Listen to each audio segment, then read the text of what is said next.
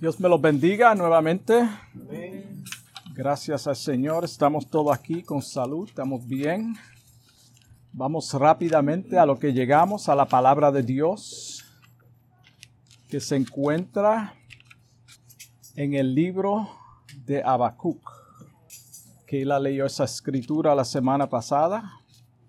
Habacuc capítulo 3, versículo 2 solamente un versículo. Gloria a Jesús. Habacuc, capítulo 3. Una escritura muy conocida. Santo Dios. Aleluya. La palabra de Dios lee en el nombre del Padre, del Hijo y de su Santo Espíritu. Oh Jehová, he oído tu palabra y temí. Oh Jehová, aviva tu obra en medio de los tiempos. En medio de los tiempos hazla conocer. En la ira, acuérdate de la misericordia. Gloria a Dios. Gracias, ya hemos oído, orado por la palabra. Si yo fuera a hacer una encuesta a través de el pueblo cristiano, no necesariamente aquí solamente, y preguntaré qué es un avivamiento para ti. No tienen que contestar, pero tuviéramos, teníamos muchas diferentes ideas y opiniones de lo que es un avivamiento. Y para nosotros que estamos en el Evangelio y hemos estado por muchos años, se nos ha enseñado que un Evangelio es X y and Z.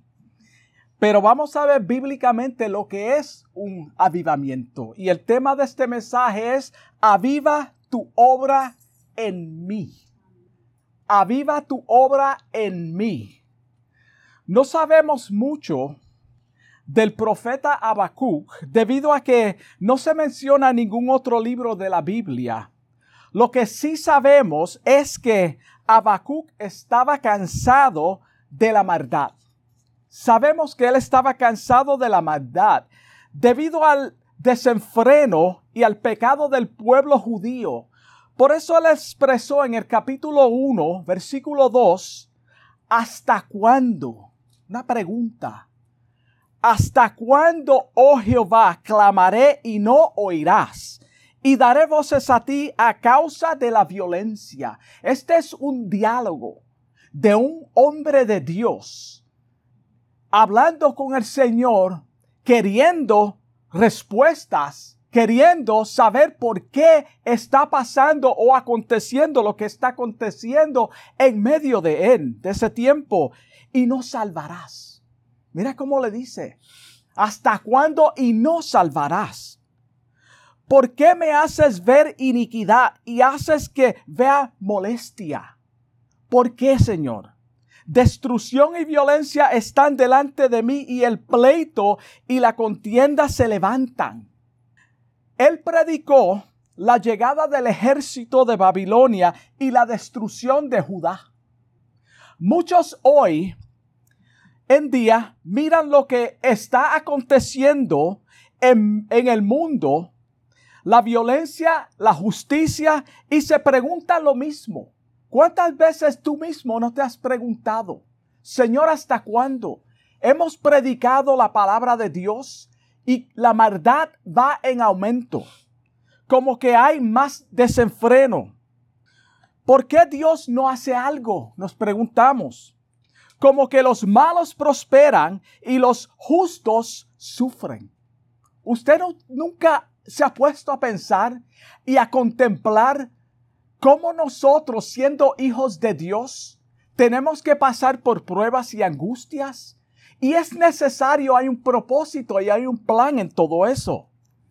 Oramos y muchas veces parece como que Dios no escucha. Y ese es un momento de angustia. Esto es lo que está pasando el profeta cuando le dice al Señor, ¿hasta cuándo? Señor, ¿por qué? ¿Por qué tengo que ver todo esto si yo soy tu, soy tu siervo? Este es el problema que enfrentó el, profeta Habacuc en su tiempo.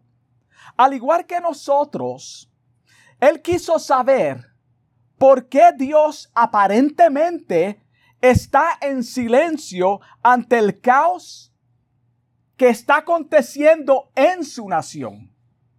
Dios, ¿dónde tú estás? Yo estoy sufriendo. Me dicen que tú tienes la respuesta. Me dicen que Dios sana. Me dicen que Dios es quien restaura. Sin embargo, yo estoy viendo todo lo contrario en mi vida. ¿Cuántas personas ahora mismo se estarán preguntando eso? Este fue el primer problema que enfrentó el profeta al observar la injusticia, la destrucción y la violencia. Había leyes establecidas como hoy en día, igual que hoy, pero se, no se aplicaban. No se aplicaban igualmente para todos, igual que el tiempo que estamos viviendo.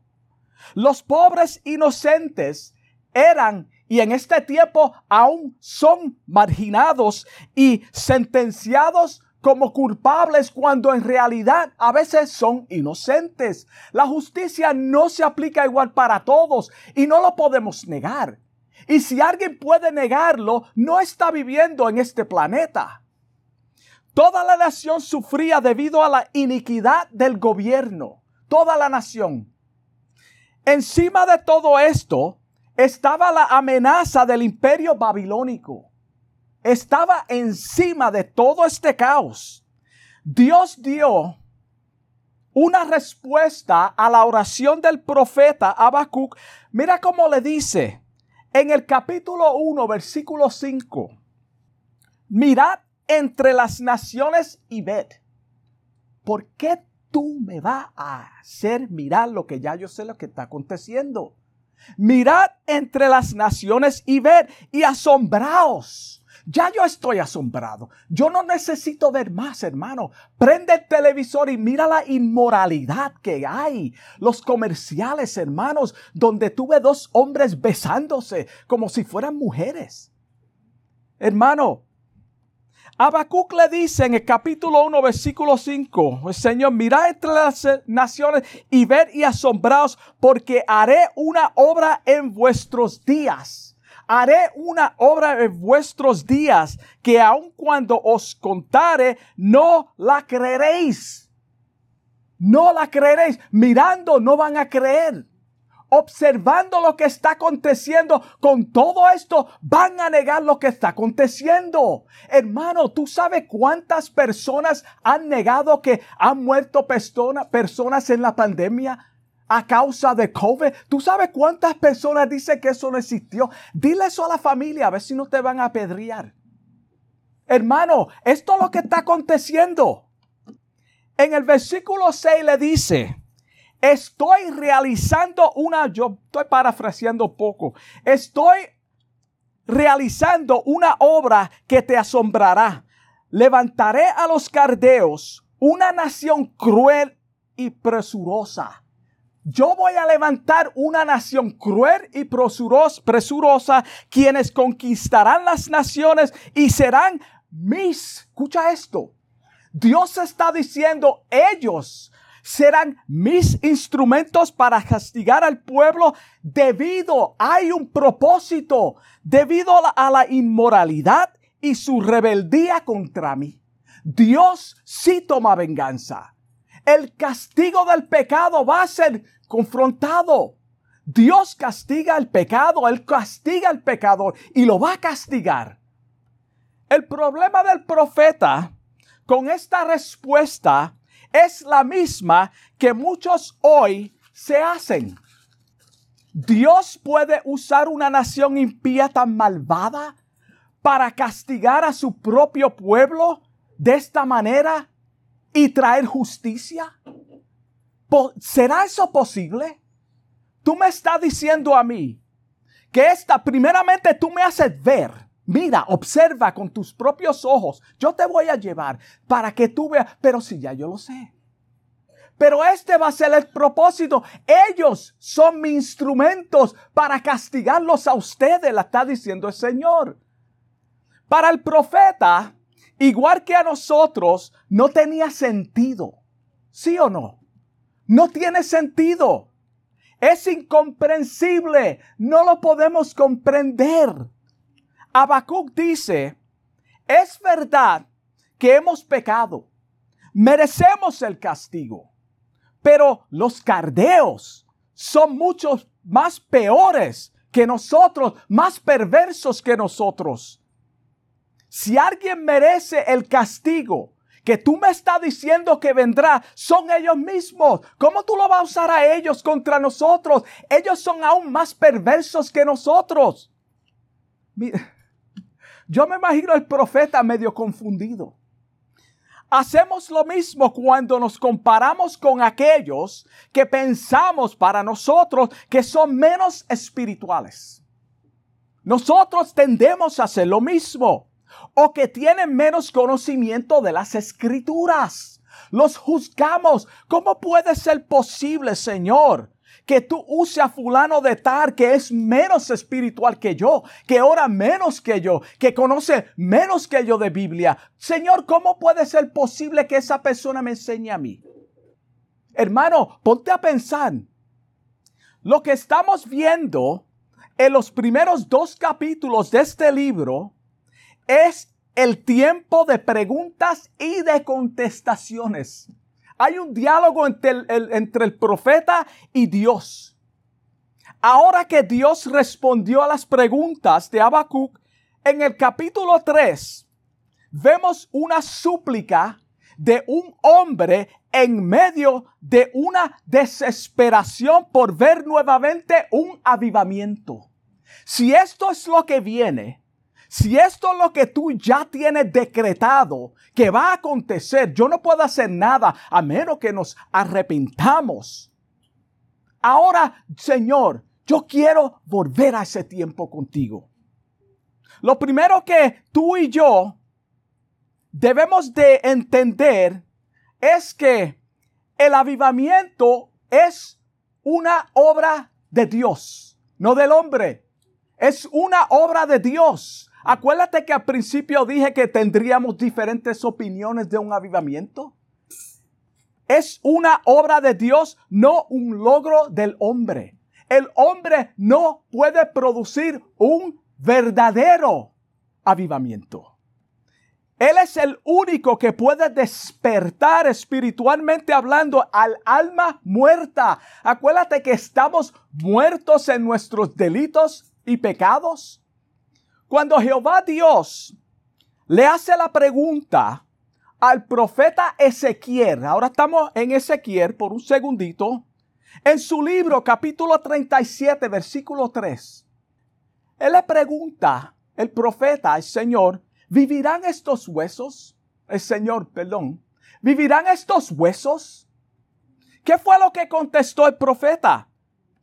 Señor, solo tú lo sabes. En otras palabras, está en tu control. Quien puede avivar esos huesos no soy yo. ¿Por qué me preguntas a mí? Tú lo sabes. Tú eres el único que puede levantar esos muertos. Para que esto acontezca, tienes que tenemos que someternos a la palabra de Dios primeramente tenemos que someternos a la palabra de Dios y apartarnos del mal, aborrecer el pecado. Y aborrecer el pecado, no solamente acercarnos a Dios a través de las escrituras, tenemos que apartarnos del pecado. El profeta no podía entender por qué habían llegado momentos difíciles a Judá. ¿Por qué llegaron estos momentos? Acuérdate que mientras pasan las cosas, la gente o nos acostumbramos y, viene siendo lo que se conoce en, inglés the new norm. Esto es lo nuevo normal y como que ya no, no, es lo que es. Soy no podía entenderlo, pero Dios le habló diciendo que hay un propósito y un plan como queriendo decir, yo no he olvidado a mi pueblo aún en medio de sus rebeldías. en medio de la rebeldía de esta nación y del mundo entero, Dios todavía sigue hablando. Dios todavía preserva a los santos. Todavía hay hombres y mujeres que Dios está levantando con un mensaje profético que es bíblico en contra de la inmoralidad y del pecado. Todavía. Habacuc le dice al Señor, a Jehová, en el versículo 2, he oído tu palabra. He oído tu palabra. Es decir, contestaste mis preguntas y temí. Oí tu palabra y temí. No solamente tú me hablaste, ahora yo tengo temor. ¿Por qué? Porque Dios le habló. El avivamiento es a través de qué? La palabra. Cuando Dios habla, ahí es donde nosotros temblamos, hermanos. Y ahora entiendo lo que vendrá para mi nación. Ya que tú me hablaste, me contestaste la pregunta, ahora yo sé dónde estoy parado, en qué tiempo estamos viviendo. Y es lo mismo que el Señor dice en esta hora. ¿En qué tiempo estamos viviendo? En el tiempo de la inmoralidad, hermano, donde nosotros tenemos que, que agarrarnos de la palabra de Dios en todo momento, hermano. No preste atención a cosas que no son bíblicas. Si no es bíblico, hermano, no lo aceptes. Por lo tanto, en medio de los tiempos peligrosos que estamos viviendo, tú y yo aún, y los tiempos que vendrán, te pido por favor, este es el profeta, te pido por favor, Señor, aviva tu obra en medio de estos tiempos. Ahora que yo sé lo que está pasando, aviva, aviva tu obra en medio de estos tiempos, no aquellos. No hable del pasado. No hable de lo que va a venir, habla de la inmoralidad presente, del caos que está aconteciendo, de cómo Dios quiere levantarnos y restaurar a su nación, a cada uno de nosotros. Tú eres el único que puede cambiar los corazones. Dios es el único hermano que puede transformar los corazones. Habacuc está acordando aquellos tiempos gloriosos cuando Dios había obrado y se había movido en medio del pueblo judío y cómo ellos respondieron positivamente a su favor. Él está acordando esos tiempos. Él está haciendo memoria. En un tiempo pasado, la iglesia era una iglesia que transforma, que las almas, las vidas eran transformadas. Podemos hacer memoria. Yo puedo hacer memoria de cuando las almas eran verdaderamente transformadas y cambiadas. Yo soy producto de eso, hermano. Dios me llamó a mí, ningún hombre me llamó. Fue Dios fue Dios. En esta súplica, el profeta está anhelando volver a esos tiempos, a esa senda antigua. Él está anhelando volver a ese tiempo.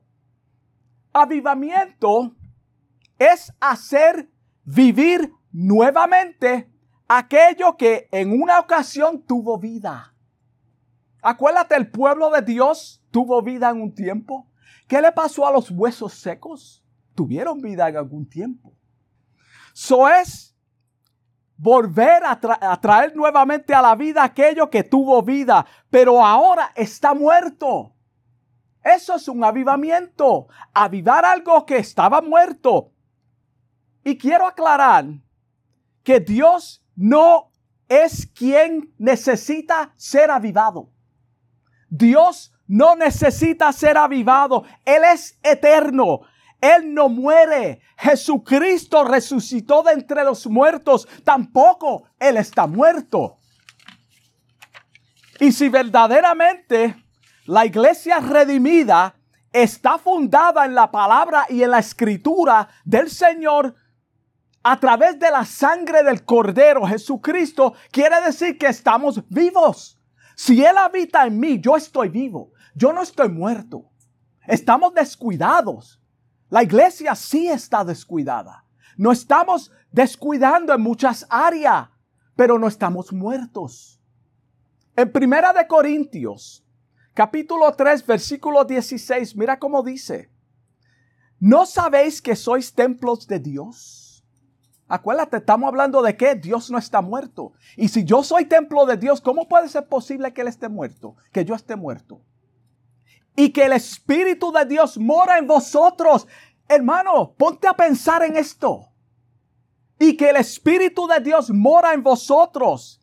El avivamiento no es una campaña evangelística con un predicador invitado para hacer vivir nuevamente al pueblo de Dios. Eso no es un avivamiento. Eso no es un avivamiento. Las campañas son para alcanzar a los perdidos y deben de ser en las calles, no en las iglesias. Tampoco es una euforia momentánea que jamás puede producir un cambio interno en la vida de los oyentes. Por eso tiene que ser afuera para alcanzar a los perdidos. Cuando el Señor me trajo a mí al Evangelio, a su camino y me transformó, fue afuera en el aire libre en una campaña. No estamos diciendo que las campañas no son de Dios. Eso no es lo que estamos diciendo, pero que deben de ser con el propósito de alcanzar a los perdidos. Es solo a través de las escrituras acompañadas por el Espíritu Santo, lo que trae una verdadera convicción que transforma al pecador. No es solamente venir, es ser transformados. ¿Cuántos años tú llevas en la iglesia si no eres transformado? Si queremos ver a los perdidos transformados por Cristo y a los cristianos carnales avivados a través de una verdadera convicción, tenemos que predicar la verdad tal como está escrita. Tenemos que predicar la palabra de Dios. Hermano, no acomodar mis ideas. Clamar y suplicar constantemente por ello. Fíjate lo que estoy diciendo. Cuando digo tenemos, estoy hablando de los que están avivados. un muerto no puede orar. Tú no le puedes decir a un inconverso, ora. Olvídate de eso. Confía en Dios. Si ellos no le sirven a Dios, ¿cómo van a confiar en Dios? Dios no está en su mente. Santo Dios, Dios el verdadero avivamiento comienza conmigo. El verdadero, verdadero avivamiento empieza contigo. No con, no espere que nadie sea avivado. Tú tienes que ser avivado. La iglesia individualmente. No digas, Señor, aviva mi obra. Eso es un error. Señor, aviva mi obra. Aviva mi obra. No, tenemos que decir, aviva tu obra. Eso es lo que dijo el profeta. Él no dijo, aviva mi obra. Él no dijo, avívame a mí. Él dijo, aviva tu obra en medio de los tiempos. Aviva tu obra en medio de estos tiempos, hermano. Quiere decir que ya nosotros tenemos que estar avivados en Él. Haz un hábito de orar y escudriñar las escrituras diariamente para que Dios avive el don que ha puesto en ti. Así es que funciona, hermano. Eres tú, soy yo. En el libro de los Hechos, si tú observas el crecimiento de la iglesia, el despertar genuino, donde multitudes eran salvos por la palabra de Dios fueron despertados por la palabra de Dios, no fueron los milagros. Eso trajo, pero fue la palabra de Dios que transformó. Hechos 2.47 claramente dice, y el Señor añadía cada día a la iglesia los que habían de ser salvos, pero era a través de la palabra. Escucharon la palabra. Estos eran transformados internamente y lo exterior lo reflejaba. Se veía el cambio a través de sus conductas. So, cuando una persona hace una profesión de fe, si no hay un cambio, hermano, tiene que haber un cambio. Si Dios, si no, Dios no es Dios. Si no, el Espíritu Santo es incapaz de transformar. Tiene que haber un cambio. So, la verdadera La verdadera transformación bíblica cambia al hombre. Cambia al hombre. Y lo vemos durante toda la Biblia. Por ejemplo, hay un interés en las cosas del Señor donde el que ha sido alcanzado por Dios ahora quiere más que nunca estar en la casa de Dios. Más que nunca. Si antes no iba a la iglesia, ahora es, como es avivado por el Señor, el Señor mismo, el Espíritu que ha sido depositado en él, lo va a llevar al camino del Señor y va a ir a la iglesia, va a buscar la palabra de Dios. Y quiere estar compartiendo con los redimidos. Esto es lo que acontece cuando una persona es avivada cuando el muerto es levantado, cuando el Espíritu Santo está haciendo la obra en ellos. El salmista dijo en su libro capítulo 122, versículo 1, yo me alegré con los que decían. Cuando dice yo me alegré, no es lo que nosotros pensamos. Yo me alegré, hermano, en aquel tiempo estar en la casa de Dios era algo grande, era una alegría inmensa.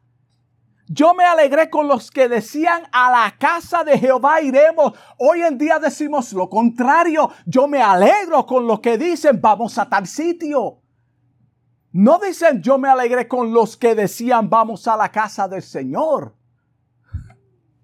La segunda evidencia de un verdadero avivamiento es una urgencia de estar bien con Dios. Cuando uno falla, hermano, todos vamos a fallar. El, espíritu mismo trae convicción y uno se siente mal. Uno se siente sucio. Uno quiere ir a arrepentirse inmediatamente ante el Señor. El profeta Habacuc dijo, en tu, en tu ira, acuérdate, en tu ira, él no está diciendo otra cosa, en tu ira, acuérdate de la misericordia. La misericordia de Dios se mueve aún en su ira. Tiene misericordia de sus hijos, pero hay ira para los impíos. Salmo 27, capítulo 27, versículo 4 dice, una cosa he demandado a Jehová. Una cosa he demandado a Jehová y esta buscaré. Hermano, el verbo buscar, esto buscaré. Tú tienes, hermano, no espere que la iglesia venga a tu casa. Y esto buscaré que esté yo en la casa de Jehová todos los días de mi vida. ¿Para qué? Para contemplar la hermosura de Jehová y para inquirir en su templo. Gloria al Señor. Gloria a Dios, Valeria. Esto es un despertar en espíritu. Esto es un despertar espiritual.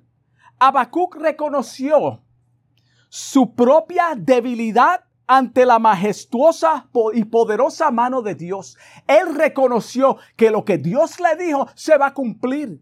Yo estoy a tu misericordia. Yo no puedo hacer nada. Dios es soberano. Así como, así como debemos entender nosotros que no merecemos ni merecíamos el perdón de Dios. Ninguno de nosotros. Una persona que te dice, no, yo merecía perdón de Dios. Tú no merecías nada. Tú sabes lo que merecíamos, el infierno. Y aún, pero es a través de Él. Es a través de su Hijo. Él nos libró. La raza humana está condenada eternamente. Es solamente cuando el Señor viene a sus vidas y hacen una profesión de fe genuina y son transformados y permanecen en la fe que son salvos, hermanos. No podemos engañarnos. Si no es de esta forma, son, hermanos, están perdidos. Sin embargo, en nuestra condición pecaminosa, Él nos alcanzó y nos perdonó y perdonó cada una de nuestras ofensas. Fue Él. Fue Él. No, no, no fue por mis méritos. El profeta estaba agradecido. En ningún momento, en ningún momento él dijo, como dirían muchos hoy, Señor, ahora que yo sé tu castigo, yo te ordeno, yo te decreto o yo decreto que tú detengas el castigo. No, hermano, eso es un error. Yo ordeno que tú detengas el castigo. Hermano, la Biblia ya está, la Biblia ya está cerrada. Lo que Dios escribió se va a cumplir, hermano. Por eso no podemos salirnos de la palabra de Dios. No sean engañados, hermano. Esto no va a mejorar. Nosotros vamos a ser librados, pero esto va de mar en peor, hermano. Lo estamos viendo, pero estamos como el pueblo de Dios. No queremos ver. Eso no es así. Yo no lo veo de esa forma. En el libro de los Hechos, capítulo 2, Vemos como Dios, a través de los apóstoles, alcanzó multitudes cuando predicaron las buenas nuevas de salvación en los idiomas de aquellos presentes. Este es el avivamiento que hicieron predicaron la palabra de Dios en quién, en los idiomas de quién, de los oyentes. No había brincoteo.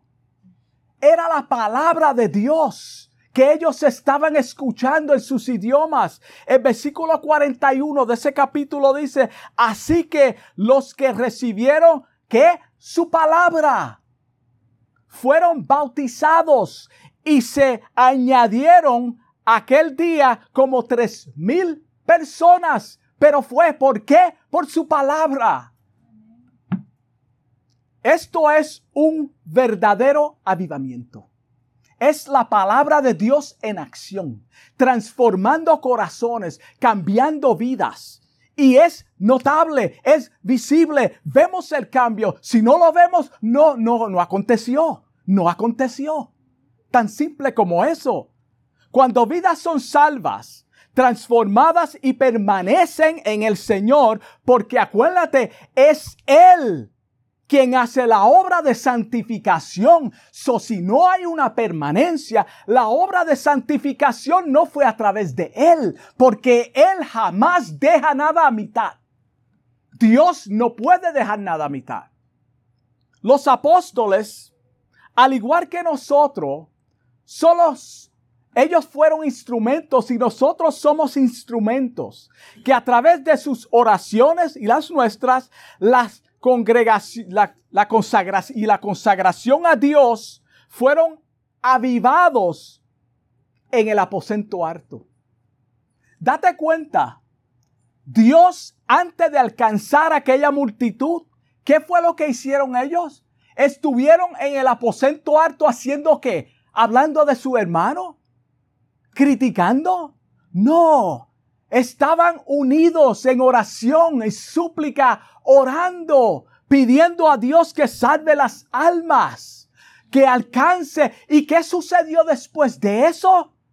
Salieron a qué a predicar. Y tú sabes que Dios en la gran encomienda le dijo que fueran a todo el mundo. Sin embargo, Dios se lo trajo a ellos. Porque ellos hablaron idiomas de esos que estaban presentes en un lugar. So mira la misericordia, el amor de Dios. El Señor trae el Evangelio a tu propia puerta a veces. Una profesión de fe no es suficiente a menos que sea acompañada con un cambio interno. Repito, una profesión de fe no es suficiente. Tiene que haber una transformación interna, hermano, no exterior interna. Si es interna, los frutos del Espíritu se van a reflejar en nuestra conducta. Mira qué simple. Filipenses 1.6 dice, estando persuadido, convencido de esto, y aquí está la verdadera conversión, que el que comenzó en vosotros la buena obra, ¿quién la comenzó? No fue Jesucristo a través de la sangre de Jesucristo y a quien dejó para guiarnos, para que pudiéramos permanecer al Espíritu Santo. El que comenzó la buena obra la perfeccionará hasta que tú te canses, hasta que me venga una prueba. No, hasta el día de Jesucristo. Esto es una permanencia segura, hermano.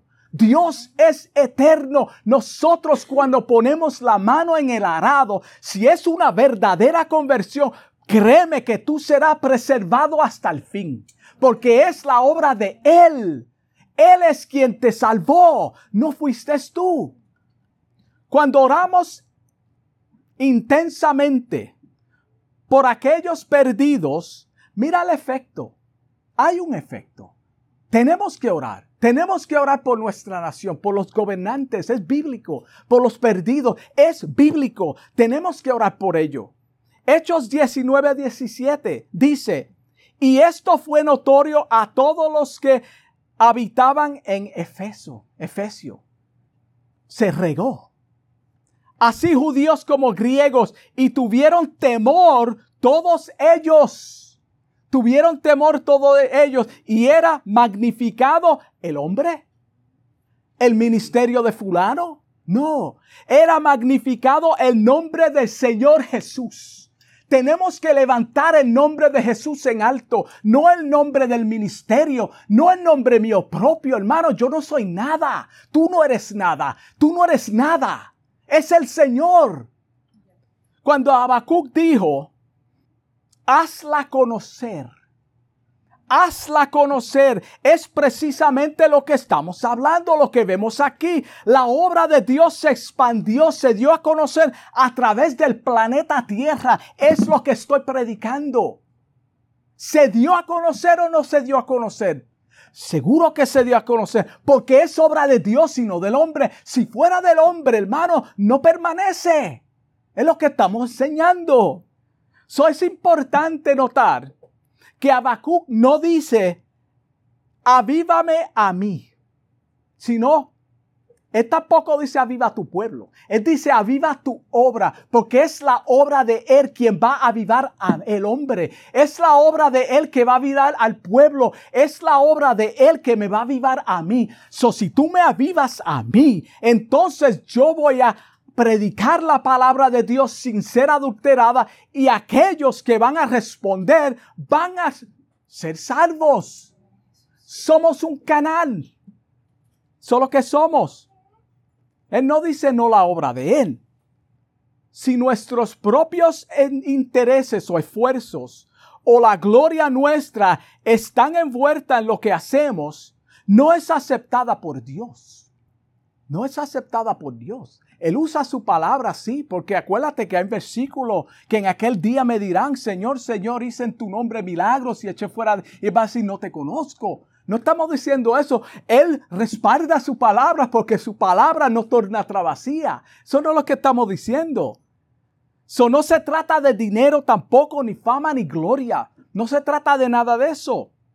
En los versículos 17 al 18, el profeta se acuerda que los babilonios están de camino y que Dios es quien dirige su obra contra Judá. Esto es obra de Dios. Yo no lo puedo impedir. ¿Qué tú vas a hacer conmigo, Señor? ¿Qué tú vas a hacer conmigo? Él vio anticipadamente al pueblo desolado. Imagínate, ya tú sabes lo que viene. Si está mala hora, imagínate cuando vengan los babilonios.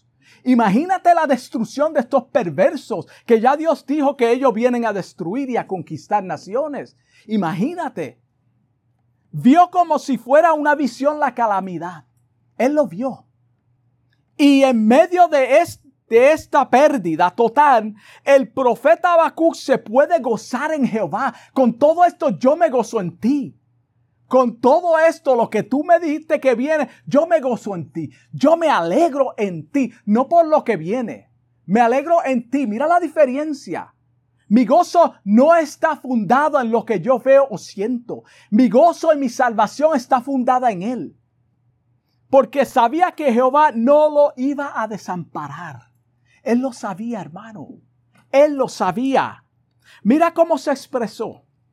Aunque la higuera no florezca. Esto es lo que va a pasar, Señor. Pero aunque la higuera no florezca, ni las vides haya fruto, ni en los vides haya fruto, aunque falte el producto del olivo, aunque todo sea destrozado, aunque no haya nada, y los labradores no den mantenimiento y las ovejas sean quitadas de la manada y no haya vacas en los corrales. Mira esto, con todo, con, con todo, yo me alegraré en Jehová. Cuando tú quites todo esto, lo cual va a acontecer, Él dice, con todo esto yo me alegraré, no en mí, en Jehová. No por lo que aconteció, sino que mi gozo está en ti. Mi fuerza viene de ti. Yo soy fortalecido a través de tu palabra. Y me gozaré en el Dios de qué? De mi salvación. Yo me alegraré en el Dios de mi salvación. ¿Qué fue lo que dijo Job? Aunque me quite la vida, aunque me mate, él no iba a negar al Señor. Jehová el Señor es mi fortaleza. Él es mi fortaleza, el cual hace mis pies como de siervas y en mis alturas me hace andar. Gloria a Dios. Esto es lo que hace el Señor en medio del caos, en medio de la confusión, en medio de las pruebas, en medio de tu angustia. Él te levanta tu cabeza. Él permite que tú camines en, alto, hermano, que, que tú no seas afectado, hermano. Esto es lo que hace el Señor en nuestras vidas. Las circunstancias, por más malas que se vean para Judá, que se veían para Judá, no controlaron, no controlaron los sentimientos del profeta Habacuc. Él siguió confiando en el Señor, sino que su fe en Dios le dio las fortalezas. Él no perdió su fe en Dios aun cuando Dios le dijo lo que venía. Como pueblo de Dios, tenemos que humillarnos. Nosotros primeros, iglesia, el pueblo de Dios, los verdaderos cristianos, tenemos que humillarnos. Humillarnos para avivar, avivar a aquellos que aún están muertos. Tenemos que ser avivados para avivar a aquellos que están muertos. Y cuando digo tenemos que ser avivados, no es que estamos muertos, no me estoy contradiciendo. Gloria a Jesús. Gloria a Jesús. Ante la poderosa mano de Dios, si queremos ver un verdadero avivamiento en aquellos que aún no lo conocen, tenemos que someternos a la palabra de Dios, hermano. Tenemos que caminar en obediencia a la palabra de Dios y permitir que el Espíritu Santo obre cada día en nuestras vidas que nos transforme completamente. La obra es de Él. Cuando nada tenga sentido en tu caminar con Dios y los problemas se amontonan, recuerda que es Dios quien nos dará las fuerzas. Las fuerzas vienen de Dios. Hay un propósito y hay un plan en todo lo que el Señor hace en nuestras vidas. Y con esto concluimos. Digamos como dijo el profeta, aviva tu obra en mí. Aviva tu obra en mí para que yo pueda alcanzar a los demás. Vamos a orar. Amantísimo Dios, Padre, te doy gracias en esta hora por tu palabra que ha sido predicada, Dios mío. Te pido en el nombre de Jesús que haya sido clara, Dios mío, a los oyentes, Señor, y que si hubiera alguna persona que necesita oír esta palabra, Señor, que tú lo alcances, Dios mío, que tú toques a esa vida, Señor, que pueda ser transformada, Señor, que pueda ser avivada, Dios mío, que tú levantes, Padre.